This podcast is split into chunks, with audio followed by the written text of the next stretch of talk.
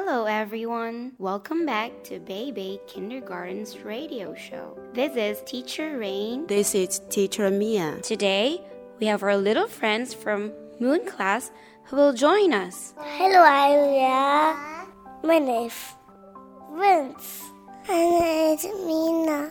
Mina, how are you? I'm happy. Vince, how are you? I'm great. Today, we will read another story. It's about a girl named Red Riding Hood. That's interesting. For sure, the kids will love it. Little friends, can you help me read? Yes, Little Red Riding Hood.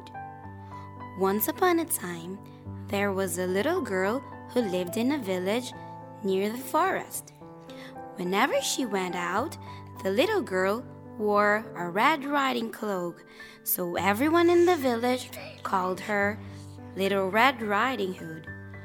One morning, Little Red Riding Hood, Little Red Riding Hood. did you call me mommy? Yes, Little Red Riding Hood. Your grandmother is sick today. I wanted to go to her house and take her this little basket with some cookies, bananas, and apples. yes, mommy. But don't stop and play in the forest. And please don't talk to strangers. Don't worry, Mommy. I'll be careful. And Little Red Riding Hood went through the forest. Along the way, she saw many beautiful flowers in the forest. She forgot her promise to her mom. She left her little basket in the ground to pick up some flowers when suddenly the wolf appeared beside here, her. Good morning, Little Red Riding Hood. Ha ha ha ha. Good morning, Mr. Wolf. Where are you going? I'm going to my grandma's house, who lives through the forest near the brook. Then she realized how late she was and quickly ran her way to grandma's house. Meanwhile, the wolf ran very fast to grandmother's house and knocked. Oh, thank goodness, dear. Come in, come in. I was worried that something had happened to you in the forest. As soon as the wolf entered, he pulled grandmother out of the bed and pushed her into the closet. Then he put on grandmother's pajama, glasses, and scarf and lay down in her bed.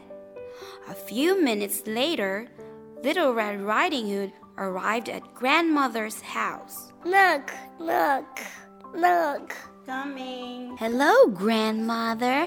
I have some apples, cookies, and bananas for you. Thank you.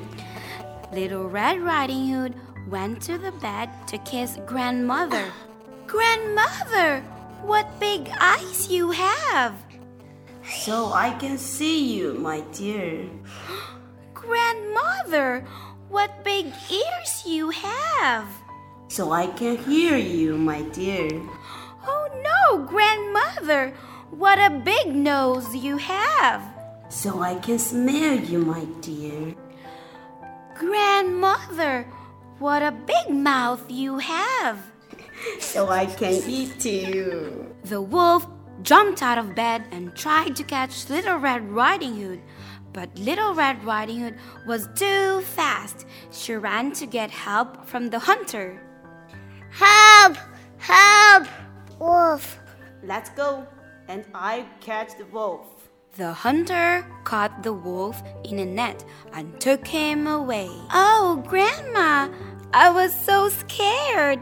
I'll never speak to strangers or stop to play in the forest again. This will be a lesson for you, little Red Riding Hood.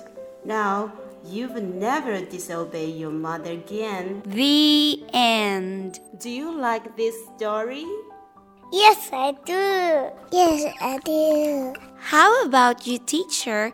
What did you learn from the story? Never disobey your parents and never talk to strangers. This time, let's say goodbye to everyone. See you. See you. Bye bye.